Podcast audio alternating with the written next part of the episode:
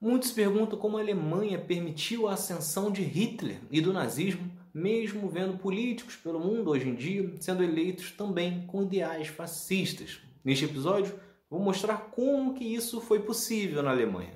É Pilatos lá na Bíblia quem nos diz, e também faleceu por ter pescoço o infeliz autor da guilhotina de Paris.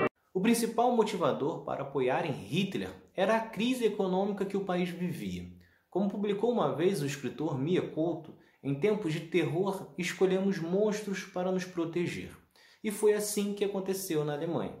O país chegou a ter 44% de desempregados. Hitler então prometeu zerar o desemprego e incentivar a indústria de bens de consumo, com o objetivo também de aumentar a autoestima do povo. A inflação na época também era assustadora, chegando a bilhões de por cento ao ano.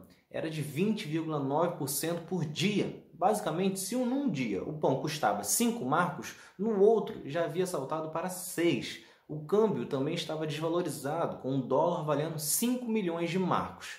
A produção industrial havia caído 57% e a agrícola 50%.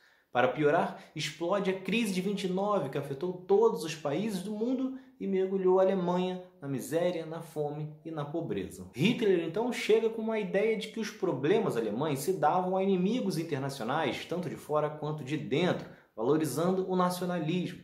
Desta forma, todos que não fossem arianos puros eram responsáveis pela crise do país, seja por roubar a riqueza da Alemanha ou enfraquecê-la.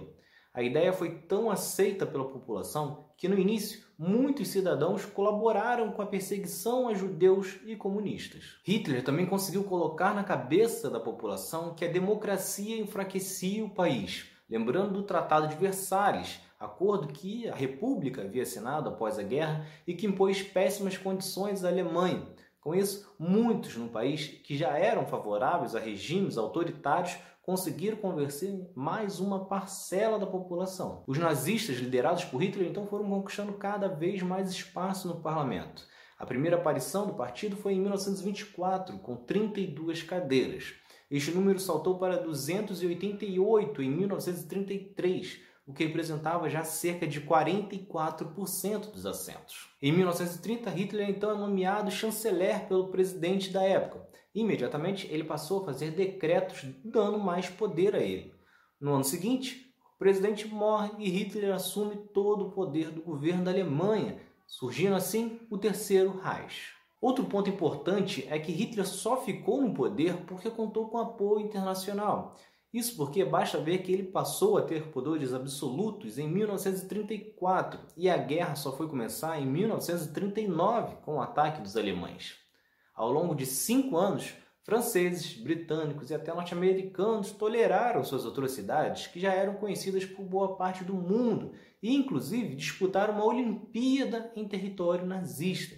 Afinal, Hitler já havia escrito um livro com todos os objetivos que tinha quando chegasse ao poder. É quase que bancar a surpresa, vendo o despreparo e o desprezo à democracia do presidente do Brasil atualmente, se tudo que hoje ele faz está registrado em falas do passado. Só que todas as potências da época toleravam isso porque entendiam que o nazismo era uma barreira para a expansão do comunismo da União Soviética. Qualquer semelhança com a ascensão do fascismo no Brasil atualmente não é mera coincidência. Então é isso. Se vocês gostaram, se inscrevam, ativem as notificações e continuem acompanhando. Tem mais outro lado da história por aí. Valeu!